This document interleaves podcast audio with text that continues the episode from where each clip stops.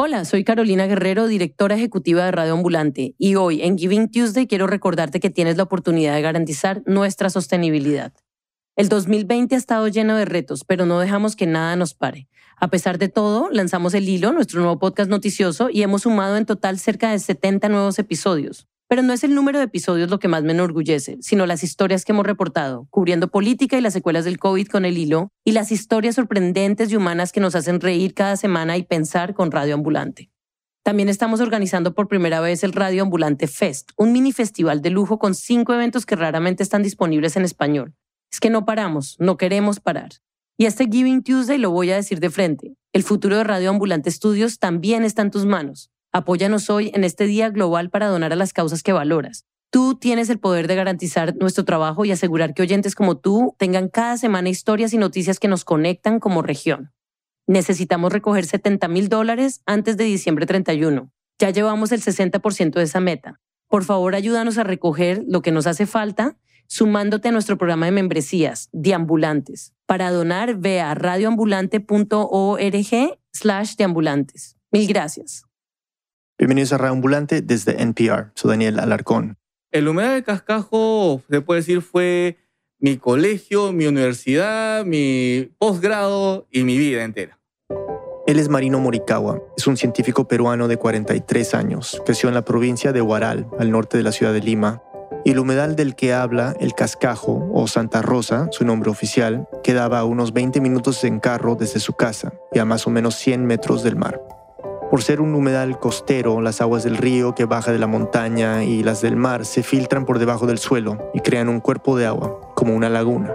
Mi padre, hijo de migrantes, tenía la cultura japonesa bien marcada, le gustaba bastante la pesca y todos los fines de semana me acuerdo que íbamos a pescar y por ende también, ¿no? Eso sí era familiar, íbamos a hacer los picnics allá, ¿no? A pasar un, un momento agradable.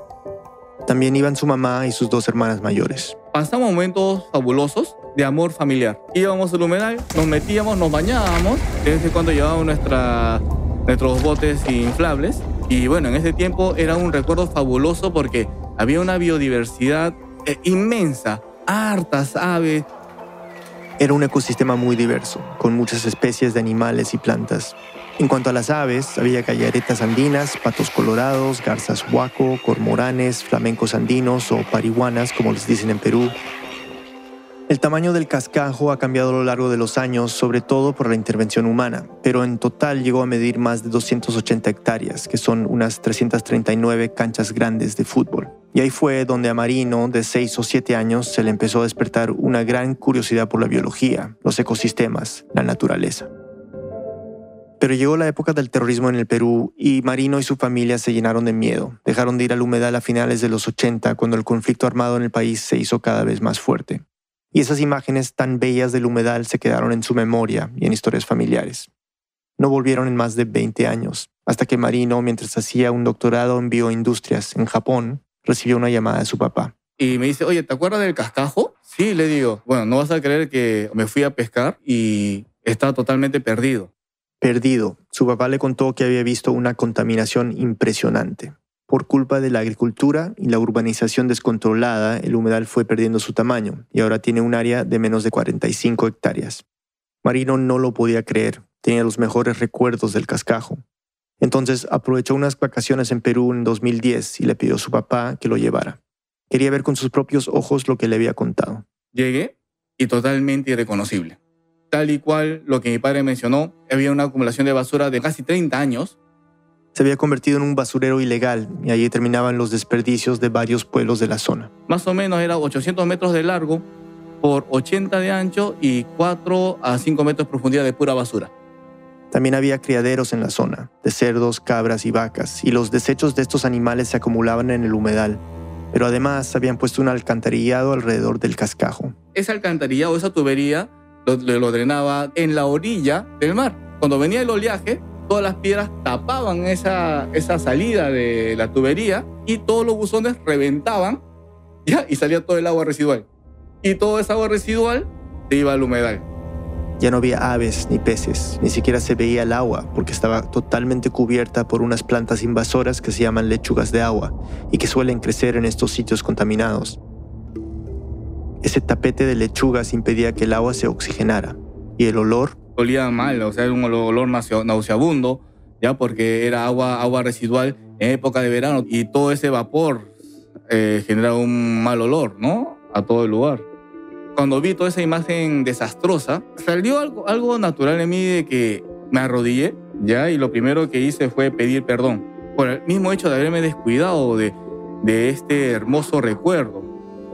Luego vio a algunos niños de la zona caminar alejados del humedal. Y dije, no es justo que estos niños tengan que pasar por esto cuando yo pasé una infancia hermosa. No es justo que estos niños crezcan alrededor de un basural. Y en ese momento se le ocurrió algo que para cualquier otra persona quizás hubiese sido una locura, que el cascajo se podía revivir. Y que él mismo era el indicado para lograrlo. Nuestro productor David Trujillo nos sigue contando.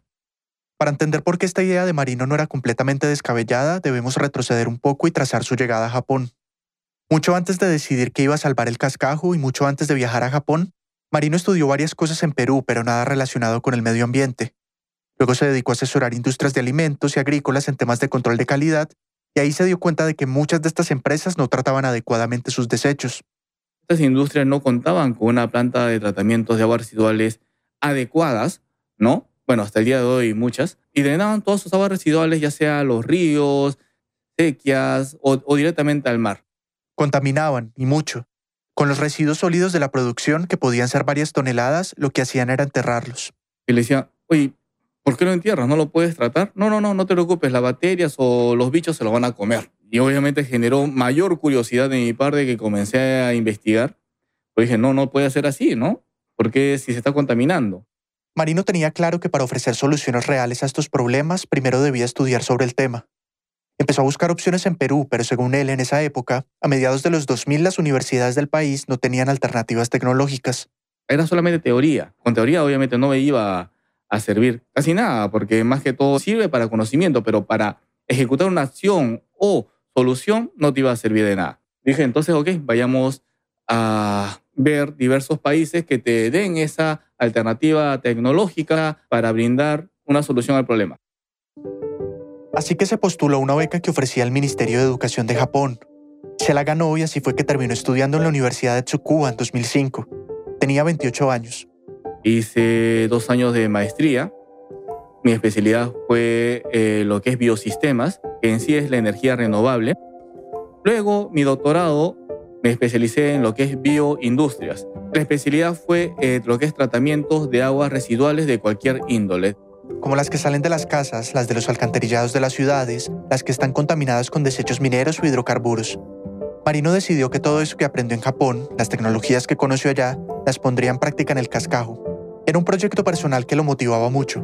Seguiría con sus estudios en Japón, pero quería empezar a demostrar que podía hacer algo por estos ecosistemas, así tuviera que estar viajando constantemente. Y bueno, también pensó que quizás si le salía bien, por ahí podía ser el comienzo de una carrera. Pero no era tan fácil tampoco. Para recuperar el cascajo se necesitaban muchas cosas. Mejorar la calidad del agua, recuperar la biodiversidad, convencer a la comunidad de la importancia de cuidarlo y lograr la voluntad política para garantizar su protección a futuro. Y claro, cada factor tenía su grado de dificultad y sus metodologías propias. Si fallaba en uno, no podía seguir con el resto. En esas vacaciones de 2010, cuando viajó a Perú a ver lo que su papá le había contado, Marino empezó por hablar con el alcalde de Chancay, el distrito al que pertenece el humedal. Suerte nuestra de que el alcalde es amigo de la familia, se llama Juan Álvarez Andrade, bueno, de, cariño le dicen Juanelo, ¿no? Le digo, Juanelo, ¿qué haces acá? ¿No? Y felicitándolo, ¿no? Mira, Juanelo, le digo, este, quiero recuperar el humedal. Se sorprendió, no abrió sus ojos grandes, pero no tenemos plata, por si acaso, me dice, ¿no? Marino le dijo que no se preocupara por eso, Simplemente le pidió que lo dejara hacer su trabajo para demostrar que el humedal sí podía recuperarse. Solamente dame un año nada más, Juanelo, le digo. Dame un año. Si en ese año no logro hacer nada, me quedo callado, tomo mi avión y como que no pasó nada.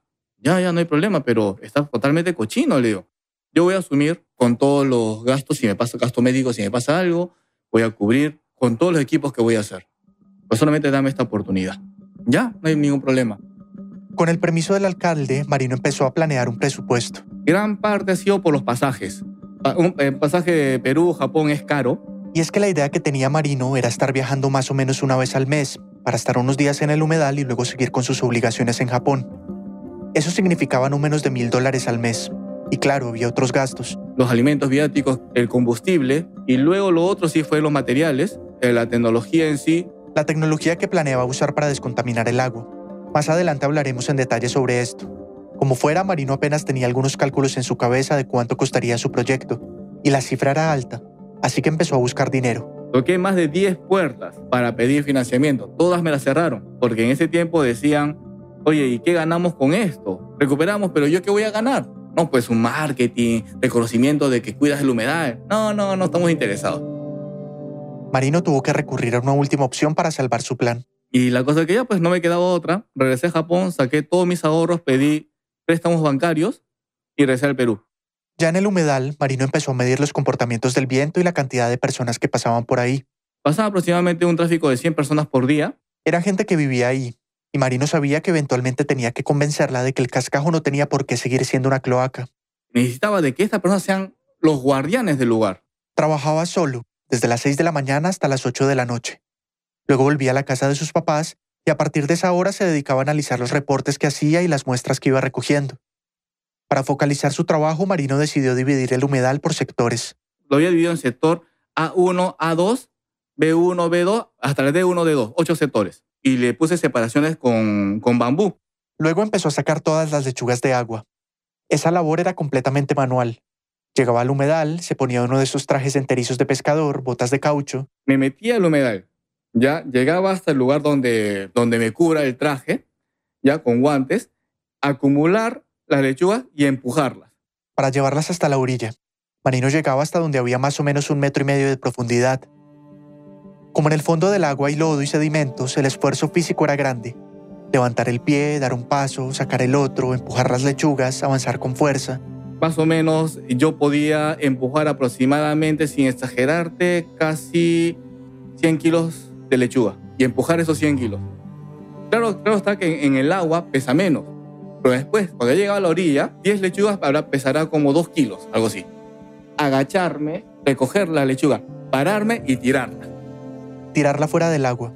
Luego con esa lechuga la idea era hacer abono orgánico y esparcirlo por las zonas áridas de la zona para que reverdecieran. Pero aunque sacaba y sacaba lechugas, parecían infinitas. Y todo esto lo hacía solo, sin ayuda de nadie. Pero además de las lechugas, Marino tenía que sacar basura sólida que ya se había sumergido. A veces encontraba cosas realmente asquerosas. Había, había muchos criaderos. Y estos criadores, sobre todo de cerdos, cuando el cerdo se enfermaba, lo metían en una bolsa de yute, ¿ya? Con una piedra y lo tiraban al humedal. Habré sacado más de 30 sacos de cerdos muertos del humedal. Cuando terminaba, se echaba alcohol en todo el cuerpo para desinfectarse, y al otro día volvía a hacer lo mismo. Ok, aquí hay que decir algo obvio. Lo que estaba haciendo Marino era extraño. Para los que vivían cerca del cascajo era rarísimo. Nadie se metía hacia el humedal. Estaba sucio, contaminado y apestaba. Por supuesto que la gente que pasaba empezó a notar su presencia, varias personas que llegaban. Aquí en Perú, bueno, a todos los orientales le dicen chinos, ¿ya? Oye, chino, sal de ahí, te vas a enfermar. Que si estaba loco, que no perdiera el tiempo. A Marino no le preocupaba eso. De hecho, quería que la gente le diera curiosidad lo que estaba haciendo. Esa era la reacción que yo esperaba, porque salía del humedal y le decía, no, mira, este humedal es hermoso, tenemos que trabajar esto juntos, ¿qué te parece? Me agarraban el hombro, me decían suerte y se iban, ¿no? Se acuerda bien que al cuarto día de estar trabajando pasó una señora con una bolsa. Y me dice, Chinito, ven, sal un ratito. Ven, te traje esto, un emoliente. El emoliente es una bebida a base de cebada con hierbas medicinales, limón y azúcar. Me dijo esto, ¿ah? Tú desde la mañana hasta la noche veo que no tomas ni comes nada. O sea, ah, mira, ya hay personas que me están viendo y están viendo cómo trabajo. Y que se estaban preocupando por él. Y así empezaron a llegar más personas a ofrecerle comida eh, vamos a comer juntos.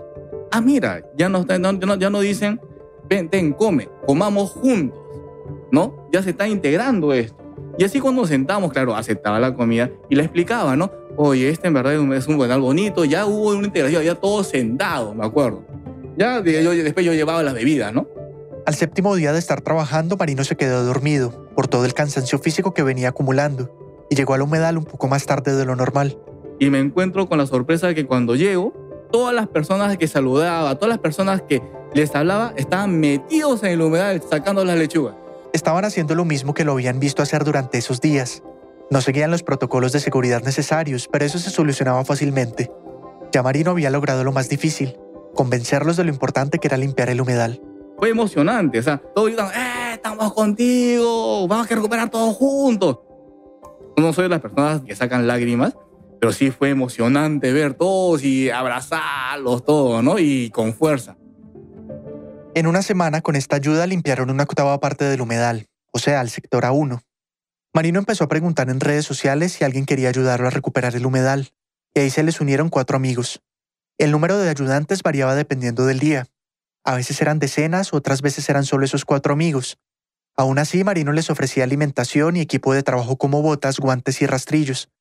Bautizó al grupo como Cascajo Team. Pero quitar las lechugas y la basura era solo una parte del proceso, quizás la más simple. Limpiar lo que uno ve es sencillo, pero ¿qué pasa con los componentes que no ves? Ya sea componentes orgánicos, inorgánicos, bacterias.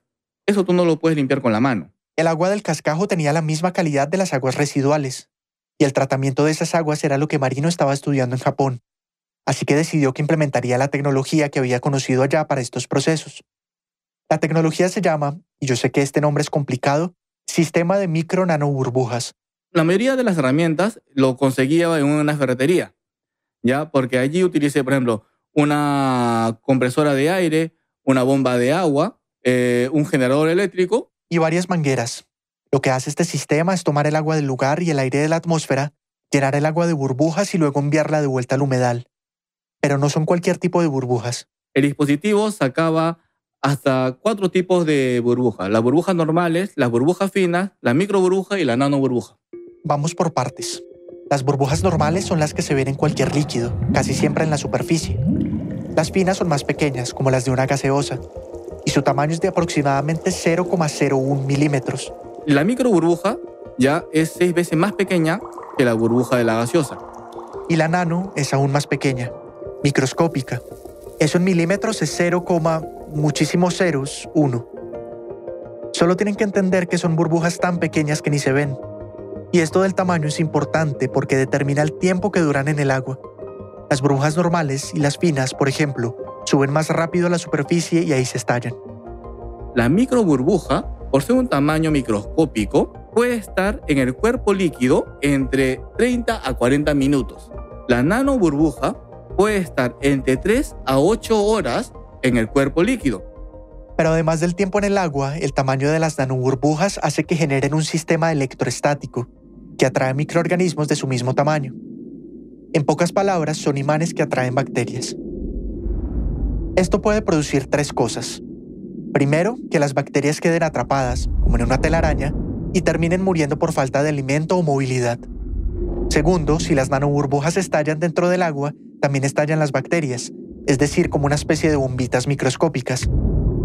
Y tercero, ¿qué pasa si esta nanoburbuja se suspende? Es decir, si sube a la superficie. Como son, hay muchas bacterias allí, cuando llega, llega a la superficie, por interacción de la radiación solar, el viento u otros componentes, la bacteria se gasifica. Los otros tipos de burbujas que produce el sistema también tienen sus roles. La micro y las burbujas finas, aparte que ayudan a una oxigenación del agua, ayudan también, gracias a esta oxigenación, a hacer, cambiar el comportamiento de las bacterias o componentes orgánicos. Las burbujas normales eran simplemente un tema de oxigenación. Pero el problema con este sistema de micro nano burbujas es que puede generar un efecto negativo en el cuerpo de agua. En pocas palabras, estamos eliminando también las bacterias buenas del lugar. Por eso es que todo esto se tiene que basar con estudios científicos y con las pruebas que uno tiene que ir realizando. Para así saber por cuánto tiempo se puede aplicar la tecnología y cómo puede evitarse cualquier tipo de daño colateral. Por eso, gracias a las pruebas que hizo Marino en la primera semana, decidió poner el sistema durante 10 horas al día en varios puntos. Además de eso, diseñó unos biofiltros en cerámica que también instalaba en cada sector. Con ellos capturaba bacterias buenas y las protegía de las nanoburbujas para luego devolverlas al humedal. Estos dispositivos también absorbían componentes inorgánicos que el sistema no podía tratar. Habíamos diseñado unos flotadores a, partir de los tubos de PVC. Eh, instalamos allí los dispositivos en el tubo de PVC. Nos metíamos al humedal hasta donde llegaba la manguera, ¿no? Porque había que tener la entrada de agua y de aire. Llegamos al punto y dejamos un ancla para que esté estático y nos retirábamos. Prendíamos el generador de corriente para que pueda funcionar la bomba de agua y la compresora de aire.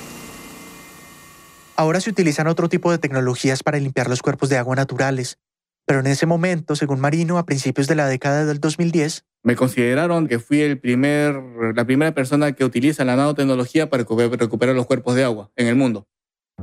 Todos los días, Marino tomaba muestras del agua para saber cómo evolucionaba. Sabía que su sistema funcionaba, ya lo había puesto a prueba en el laboratorio, pero de lo que no estaba seguro era del tiempo que tardaría en mostrar resultados. El día 15, saqué unas muestras ¿ya? y lo llevé al laboratorio y el resultado fue fenomenal.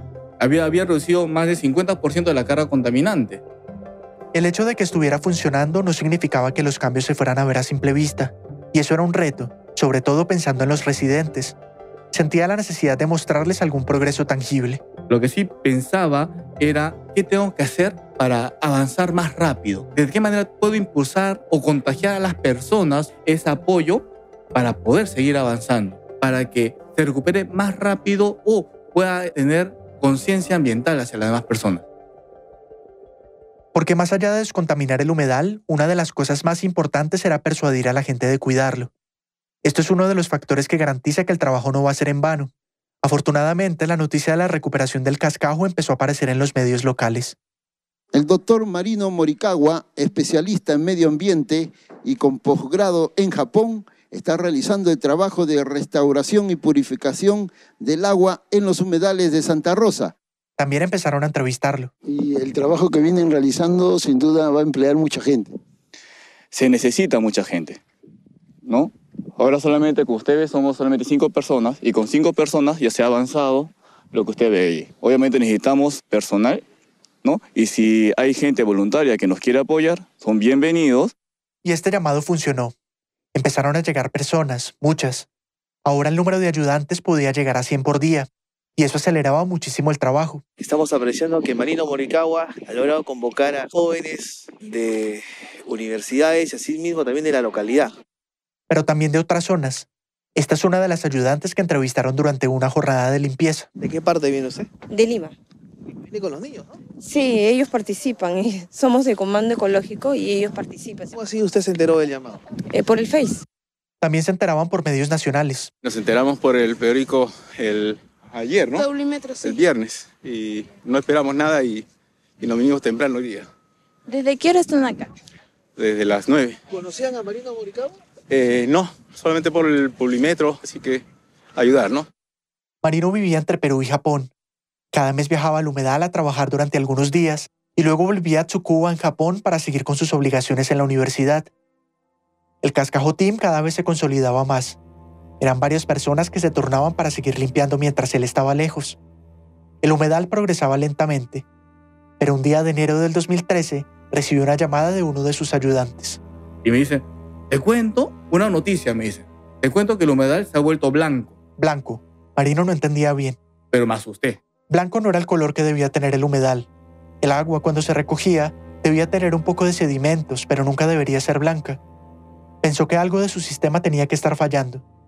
Él llevaba algunos días sin ir, y tal vez alguien con buenas intenciones pero sin conocimiento del tema, le había echado lejía o cloro o desinfectante. Eso dañaría el agua. Se preocupó, pensaba en todo el tiempo, el esfuerzo físico y mental que le había invertido al proyecto, en todas las ganas que había despertado en la gente para recuperar el humedal, en los daños a la biodiversidad que podría desencadenar algo así, pero también pensaba en la plata. Yo pasaba obviamente por un estrés, ¿no? Porque obviamente sacaba, había, había sacado un monto fuerte de, de dinero, un préstamo. ¿Cómo pagarlo, pues, no? Con esa noticia todo terminaría yéndose a la basura. La llamada fue muy breve. Marino no pidió explicaciones, su redacción fue inmediata. Colgué el teléfono, compré el pasaje y el día siguiente volé a Perú. Quería ver con sus propios ojos la magnitud del daño y saber si tenía solución. Una pausa y volvemos. Mientras dormías, un montón de noticias estaban pasando alrededor del mundo. Up First es el podcast de NPR que te mantiene informado sobre los grandes acontecimientos en un corto tiempo. Comparte 10 minutos de tu día con Up First desde NPR de lunes a viernes. Hola ambulantes, ¿ya se registraron para el Radio Ambulante Fest? La serie de conversaciones con pioneros del podcast empezará este jueves con Nadia Reiman, productora del episodio de This American Life que ganó el primer Pulitzer en audio. Hay bastantes eventos chéveres como parte del Fest, incluyendo talleres, clubes de escucha y más conversaciones. Puedes ver todo el cronograma en radioambulante.org slash fest. Bienvenidos de vuelta a Radioambulante, soy Daniel Alarcón. Antes de la pausa, Marino Morikawa había invertido todos sus ahorros y gran parte de su tiempo en recuperar el cascajo. Pero en 2013, mientras estaba en Japón, uno de sus ayudantes lo llamó para decirle que el humedal estaba blanco. Marino no sabía qué tan grande podía ser el problema y mucho menos cuánto tiempo le iba a tomar arreglarlo. Tal vez incluso tendría que cambiar su estrategia de recuperación y eso no entraba en su presupuesto. No lo pensó dos veces y viajó a Perú. Pero la sorpresa que se llevó fue más grande de lo que esperaba. David Trujillo nos sigue contando. Marino llegó a Perú y casi de inmediato se fue para el cascajo. Durante todo el viaje se había imaginado lo peor.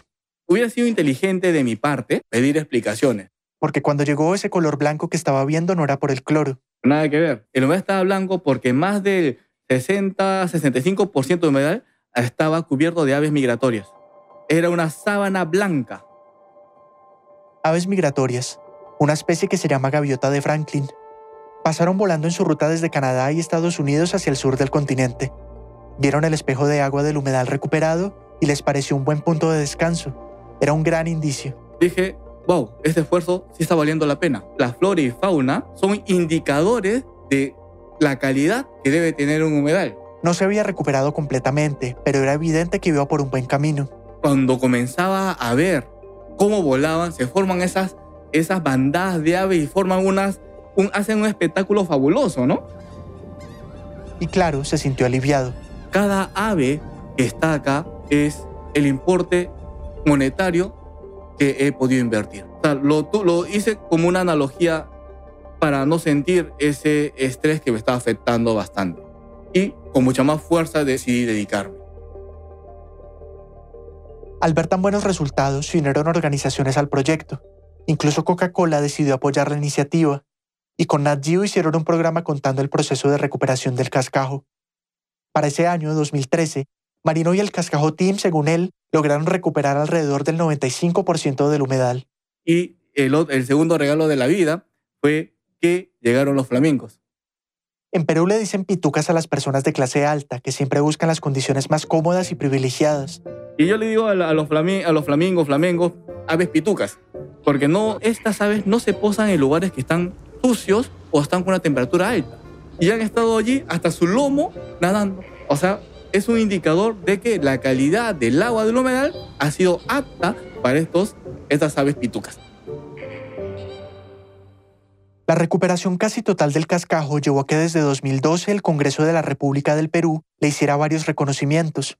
Después vendrían otros por parte de diferentes instituciones. Luego el Consejo Nacional de Ciencia, Tecnología e Innovación Tecnológica escogió a Marino como uno de los tres mejores científicos del país en 2014. Gracias a todo lo que aprendió allí sobre el comportamiento de la naturaleza y la aplicación de la tecnología, Marino empezó a trabajar desde su universidad en Japón en proyectos similares en varias partes del mundo. Pudimos aportar en la recuperación de más de 30 hábitats naturales, ya sea en China, Corea, África del Norte, ¿no? Aportar también investigaciones en Estados Unidos. O sea, el éxito. Bueno, no exactamente.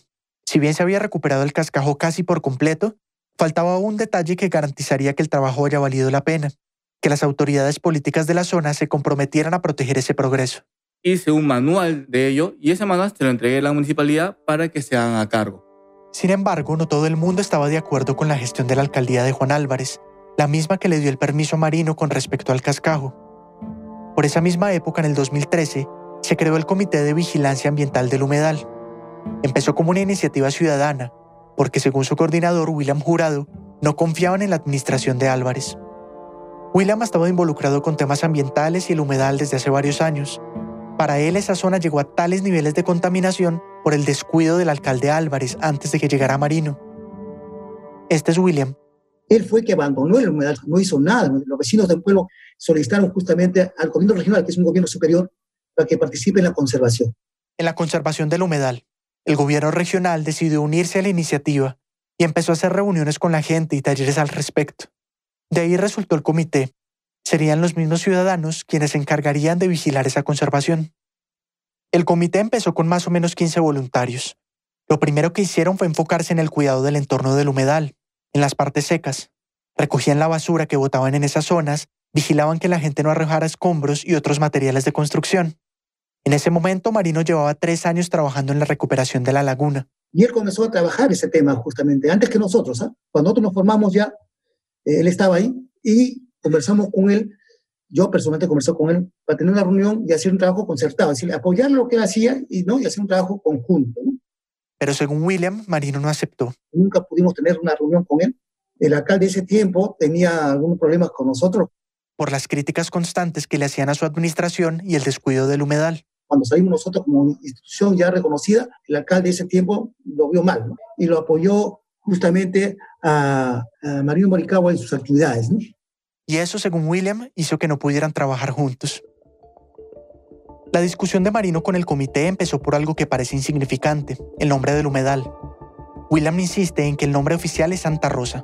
Porque todos los documentos de gestión, las ordenanzas municipales, regionales, las más antiguas, las más recientes, los libros vas a encontrar como Humedal Santa Rosa. Y fue un debate tremendo nosotros y nosotros tuvimos que debatir en consejos municipales, ¿no? Para que no se cambie el nombre, porque lo pedía. Marino lo pedía porque nunca estuvo de acuerdo con que lo llamaran Santa Rosa. Aquí en Perú, bueno, existe cierta este, amor hacia los santos. Le llamo Humedal del Cascajo ¿por qué? Me baso por su historia y su geografía. Es la playa del Cascajo al costado hay un cerro del cascajo. Y para llegar le llaman bajada del cascajo. ¿Cómo se tiene que llamar el humedal? Bueno, cascajo, ¿no? Pero para William el nombre del cascajo forma parte de una estrategia de mercadeo. Como Marino le decía así desde que era niño, y la historia familiar fue tan importante para promocionar su actividad de recuperación, quería asegurarse de que ese fuera su nombre oficial. El tema del Maricabo para nosotros eh, es una persona que ha contado un cuento que promociona y es un, marketea muy bien y que a partir de eso obtuvo una serie de premios y financiamientos. Y sí, William acepta que Marino puede hacer lo que quiera con su trabajo y buscar dinero por eso. Eso no lo critican. Cuando ya habló de ciertas cosas que no eran correctas de la humedad, ahí nosotros dijimos no. William se refiere a que cuando Marino desde 2012 empezó a recibir reconocimientos por su trabajo en el humedal, hablaba de la recuperación casi total del ecosistema. Pero según el comité, eso no es cierto, así que decidieron criticar públicamente lo que había hecho. Dijeron, por ejemplo, que el humedal no era una cloaca cuando Marino llegó, y que según estudios de expertos ya había varias especies de aves. La contaminación por las aguas residuales era clarísima, pero fue algo que el sistema de micro nano burbujas de Marino no solucionó. Según las muestras que tomaron, el agua seguía contaminada y las lechugas no paraban de crecer. Además, como Marino no ha hecho ninguna publicación científica al respecto, no se ha podido confirmar la efectividad de la tecnología. Marino nunca los ha desmentido públicamente y tampoco los ha denunciado penalmente por difamación. Le preguntamos sobre estas acusaciones, pero nos dijo que prefiere no hablar al respecto, y menos cuando se trata de personas que han venido atacándolo. Pero como sea, Marino nos dijo que desde el principio vio la creación del comité como una estrategia política. Fue, me acuerdo que elecciones de alcaldía y gobierno regional, todos metían, como ya vieron de que mediáticamente es rentable, todos como decir, tenemos que recuperarnos, yo sí voy a recuperar el humedal, todas esas cosas. Y por eso se negó a reunirse con ellos. Porque obviamente no iba a permitir de que politicen el lugar, no iba a permitir de que gente extraña sin preparación quiera meter, como decía Perú, quiera meter su cuchara sin saber nada. Y comenzaron a, a meterse ¿no? y politizar el lugar. Y bueno, yo estuve, en contra de eso, bueno, generé, generé cierta antipatía prefirió no darle importancia a una discusión que para él solo tenía intenciones políticas. Lo que ha hecho en sus conferencias y entrevistas es mostrar fotos del humedal cuando llegó. Se ve cubierto completamente de lechugas, hay cerdos dentro de la laguna y mucha basura alrededor. En cuanto a las aves, ha asegurado que efectivamente hay estudios previos sobre eso, que cuando él llegó había aproximadamente cinco especies, pero eso tampoco niega el hecho de que las gaviotas de Franklin hayan querido descansar ahí al ver el espejo de agua. Y bueno, con respecto al sistema de micro nano burbujeo, ha recibido premios por eso y comentarios positivos de algunos científicos e ingenieros. Solo en 2014, cuando el comité lo acusó de apoyar los intereses de un megapuerto que planean construir en la zona, decidió dar declaraciones públicas al respecto. Este es Marino en una rueda de prensa que dio para hablar sobre el tema. Han estado diciendo que hay una correlación o una identidad de Marino Morikawa que está con el TPC. TPC, Terminales Portuarios Chancay, la empresa operadora del megapuerto que involucra a una de las mineras más grandes del Perú y una empresa naviera china. Según el comité, Marino seguía los intereses del TPC y se negaba a tomar acciones para proteger legalmente el humedal y evitar el daño ambiental que el megapuerto tendría sobre el lugar. Se está diciendo mucho de eso, lo cual solamente le voy a decir que eso lo voy a negar, ¿ya? Porque son, son apreciaciones de otras personas que no conocen el trabajo y me quieren ligar a una empresa que no conozco. En esa misma rueda de prensa también fue enfático en aclarar cuál había sido su posición frente al proyecto que se había planteado. El primer eh, perfil que sacó el TPC fue pasar eh, una carretera por la playa de Cascajo. No sé si recuerdan ustedes. ¿Quién fue la persona que dijo no, e invalidó esa idea? La persona que está sentada frente a ustedes. Explicó que él mismo había ido a las autoridades ambientales para alertarla sobre el daño ecológico que causaría esa carretera y que finalmente la empresa desistió por temas de inestabilidad del suelo. Aclaró que le había solicitado al TPC su expediente de impacto ambiental para saber exactamente si afectaría o no al cascajo, pero que hasta ese momento no habían querido entregárselo ni a él ni a la entidad que se encarga de dar las certificaciones ambientales en el Perú. Si presentan este proyecto, no duden que voy a leer hasta la última coma. Incluso tengo en el grupo, ahí tenemos tres abogados ambientalistas. Y que si encontraban algo que pudiera afectar el humedal, él sería el primero en exigir todos los procedimientos adecuados para evitar que se contamine nuevamente. Hasta ese momento, basándose solamente en los planos que había publicado TPC en Internet, hasta donde yo tengo visto, no va a afectar para nada en lo que a mí me corresponde, en la contaminación del agua y la biodiversidad. Si se va a perder el cascajo, no se va a perder nunca, porque yo soy el primero que va a estar parado ahí. En 2015, Marino hizo una donación a Chancay de indumentaria y herramientas de trabajo necesarias no solo para el mantenimiento del cascajo, sino de otros humedales en la zona. Pero por esa misma época decidió alejarse de todas las discusiones relacionadas con el humedal y seguir con otros proyectos. Según el comité, ahora son ellos quienes se encargan voluntariamente del cuidado del humedal. Hasta el momento no hay pruebas que involucren a Marino con el megapuerto. El coordinador William Jurado acepta que fue Marino el primero que empezó la limpieza del humedal y que gracias a esa limpieza, después de varios años de tener una laguna verde por la lechuga, pudieron ver el espejo de agua. En este momento aún falta solucionar los problemas de la contaminación de aguas residuales que siguen llegando a la laguna, de basura que todavía botan alrededor del humedal. Problemas que han hecho que la lechuga vuelva a crecer y a tapar el agua. Marino sabe eso. Solamente que ahorita no nos conviene entrar a recuperarlo porque está un poco político y cualquier cosa que haga lo puedan tomar a mal. Prefiero de que tener una, una conversación con, con la nueva autoridad y decirles tienen nuestro apoyo o recibir una carta de invitación por parte de ellos no cierra del todo la posibilidad. Obviamente que nos causa cierta indignación, pero tratamos de no ser tan negativos, ¿no? Porque si nos llama nuevamente a recuperar el humedal, ahora el humedal, con toda la tecnología que tenemos, así esté lleno totalmente de lechugas, lo podemos recuperar en menos de tres meses. Y es que como ya lo mencionamos, su experiencia en recuperación de hábitats naturales ha aumentado muchísimo desde entonces. Ese mismo año, 2015, terminó sus estudios en Japón y volvió de manera permanente al Perú, para poner en práctica lo que había aprendido. En 2017 creó la empresa TTT Grupo Morikawa para dedicarse a proyectos de descontaminación de cuerpos líquidos del aire y de suelos. Como tantas cosas en Perú y como tantos casos de daño ecológico, el caso del cascajo o el humedal de Santa Rosa es complicado. O sea, se recuperó y volvió a contaminarse, o quizás nunca se recuperó del todo, dependiendo de a quién le creas. Lo que sí es cierto es que las lechugas han vuelto a tapar la mayoría de la laguna. Sin embargo, desde hace un tiempo varias organizaciones ambientalistas buscaban que lo declararan área de conservación ambiental. Eso haría que tuviera una protección estricta y especial a nivel nacional. Además, obligaría al gobierno local a recuperarlo con recursos públicos. La buena noticia es que en septiembre de 2020 se logró. Ahora que es un área de conservación ambiental, va a ser mucho más difícil que cualquier persona o empresa, ya sea un megapuerto, un acueducto o un criadero, acabe con el humedal.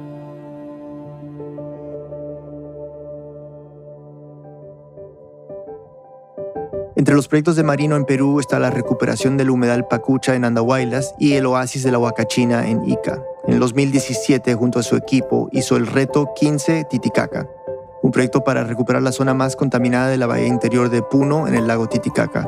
En 15 días mostraron resultados positivos y su intención fue comprobarle a las autoridades que sí es posible lograr la recuperación completa del lago.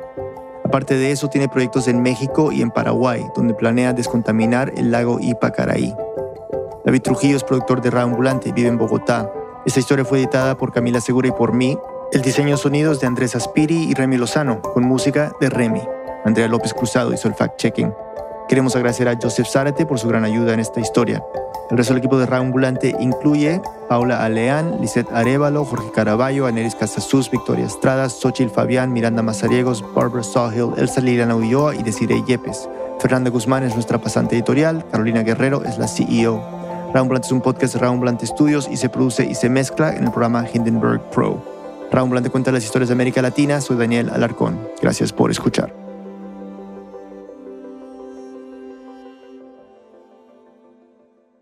¿Estás aprendiendo español? ¿Te encantan los podcasts? Of course you do. You're listening right now. If you're one of the thousands of Raambulante listeners who use our stories to improve your Spanish, you might want to try Lupa, our app for intermediate Spanish language learners. You get Raambulante stories with real voices from all over Latin America to help you understand the language as it's really spoken. Lupa has cool features too, like real time access to vocabulary, speed controls, hints to help you follow along, and much more. This coming holiday season, give the gift of language with Lupa, an app that uses powerful storytelling to get you closer to fluency. Find out more at lupa.app slash gift.